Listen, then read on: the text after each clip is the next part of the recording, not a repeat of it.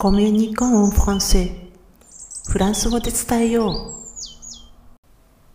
う。Bonjour こんにちは、ひろみです、えー、今回は語学習得に有利になるものということで、2回に分けてお話ししていきますが、その1回目です。まず、まあ、プロフィール欄に、まあ、書いてる通り、私は現在フランス在住ですし、めで、子供たちがもうほぼ独立してしまっているので、まあ、今はあのフランス語で話すことの方が圧倒的に多いんですね。まあ、仕事は日本語教師なんですけども、まあ、入門者が多いので、こちらもほとんどフランス語で話しています。まあ、こんな暮らしをしていると、まあ、あちこちでま、どうやってフランス語を勉強したのって聞かれます。まあ、これほとんどというか、あの、まあ、まあ、日本人、日本に行って聞かれることもありますけれども、それより、まあ、ここ、あの、こちら今フランスで聞かれることが多いので、まあ、フランス人に聞かれるわけですね。まあ、そういう時に、まあ、私からの答えは、まあ、いつも同じでして、まあ、だって、私は日本語得日本語が得意だからっていうようにしています。まあ、ちょっとこれ、日本語で 日本語が得意だからっていうとなんかすごく変というか、あの、な、なんかおかしいんですけれども、フランス語で言っているのです。まあ、その、あの、ということで、あの、お聞きください。まあ、この時点で、まあ、単なる興味本位で聞いてきた友人とか、まあ、知り合いなんとなんかは、まあ、そりゃそうだろうよって言います。で、それで話題がそれてしまいます。もうあんまりにも同じことをもういろんな人に聞かれるので、もう半ばうんざりしてますしまってるので、まあ、ああえて話題をそらすためにこう答えることにしてるんです。まあ、意地悪だと感じますかね。まあでも嘘ではなくてこれが本心です。まあ、つまり今回のタイトルである語学習得に有利になるものの第一が日本語力、まあ、つまり日本人の私にとっては国語力です。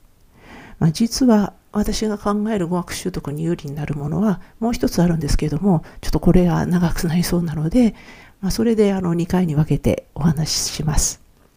まあ、どうやってまフランス語を勉強したかって尋ねてくるのは、まあ、ただ単に興味本位の人たちだけではなくて真剣に日本語を話せるようになりたいって思っている学生たちであることも多いんです。まあ、彼らは、ま、私が日本語が得意だからって言ってた時点では引き下がることはなくて、まあ、私の真意を確かめようとしてくるんですね。一般的にまあフランス人自身もフランス語は難しい言語だってまあ思っているので、フランス語が話せて読み書きもできる人からコツを聞き出せば、まあ、自分の、まあ、日本語の語学学習にもプラスになるに違いないって思ってる様子がまあ透けて見えてきます。まあ、こういう人にこそまあただ種明かしをしたいというか、まあ、多少なくなっても聞いてくれると思っているので、えここまで食いついてきた人に対しては、まあ、あの私の感じたことを、まあ、喜んで説明するようにしています。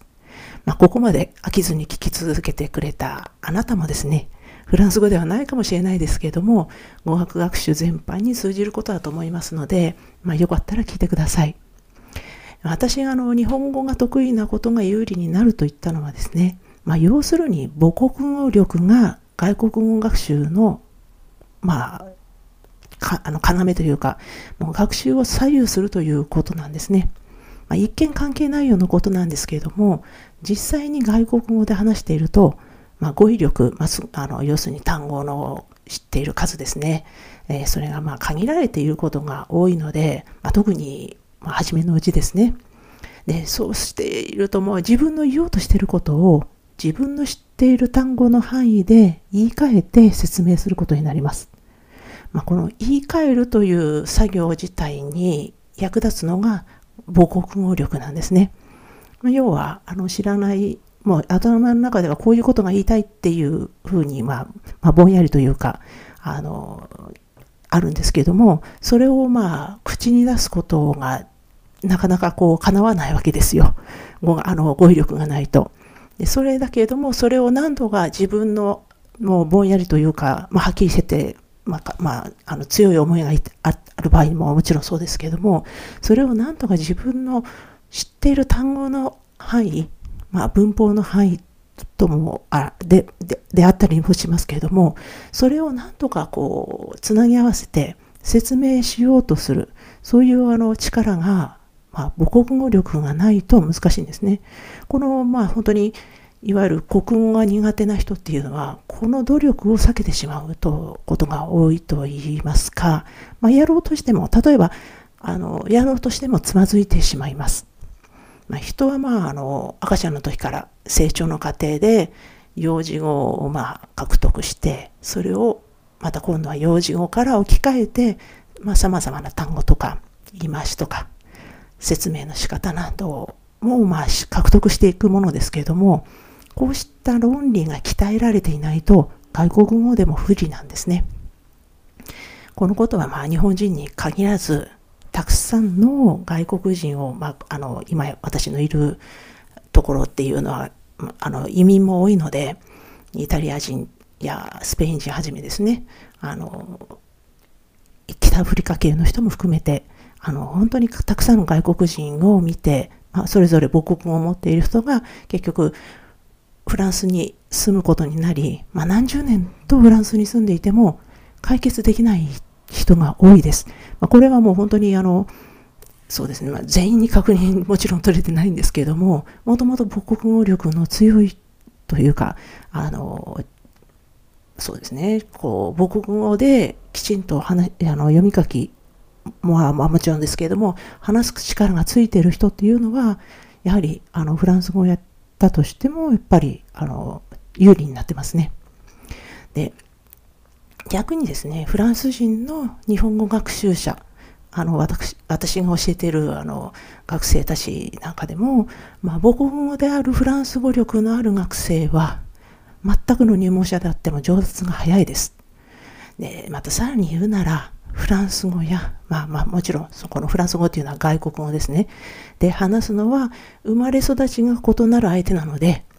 分かりやすく伝えないとあの何を言ってるのか分からない相手って認定されてしまうんですよ。何を言っているのか分からないっていうことはまあ彼らにとってみればあのフランス語が話せないっていうことにかなり近くなってしまいます。一度逆の立場に立って想像してみてほしいんですけれども、例えば日本に日本にいたいてですね、外国人がたどたどしく日本語を話したとしていても、言っている意味が通じるなら、まあ、ちょっと、まあ、あの、まあ、横柄に言えば我慢というか、聞きつ、まあ、我慢、まあ、我慢して聞きつ、聞き続けられるかもしれないですけれども、ひとたび、まあ、この人何言ってんだろうって思ってしまったら、よほど相手に興味があるか、よほどあなた自身が忍耐強い人ではない限り、話し相手を続けることは難しいと思います。まあ、どんなに単語や文法を覚えたとしてもそもそも、まあ、言語っていうのはですね人間同士の伝達の道具なので人と話さないと上達は難しいですやっぱり人間関係の中でしか使える語学は本当に磨けないしその点で有利になる、まあ、もっと言えば必要なものは国語力だと思っています。では最後まで聞いていただきありがとうございました。アビアンとまたね。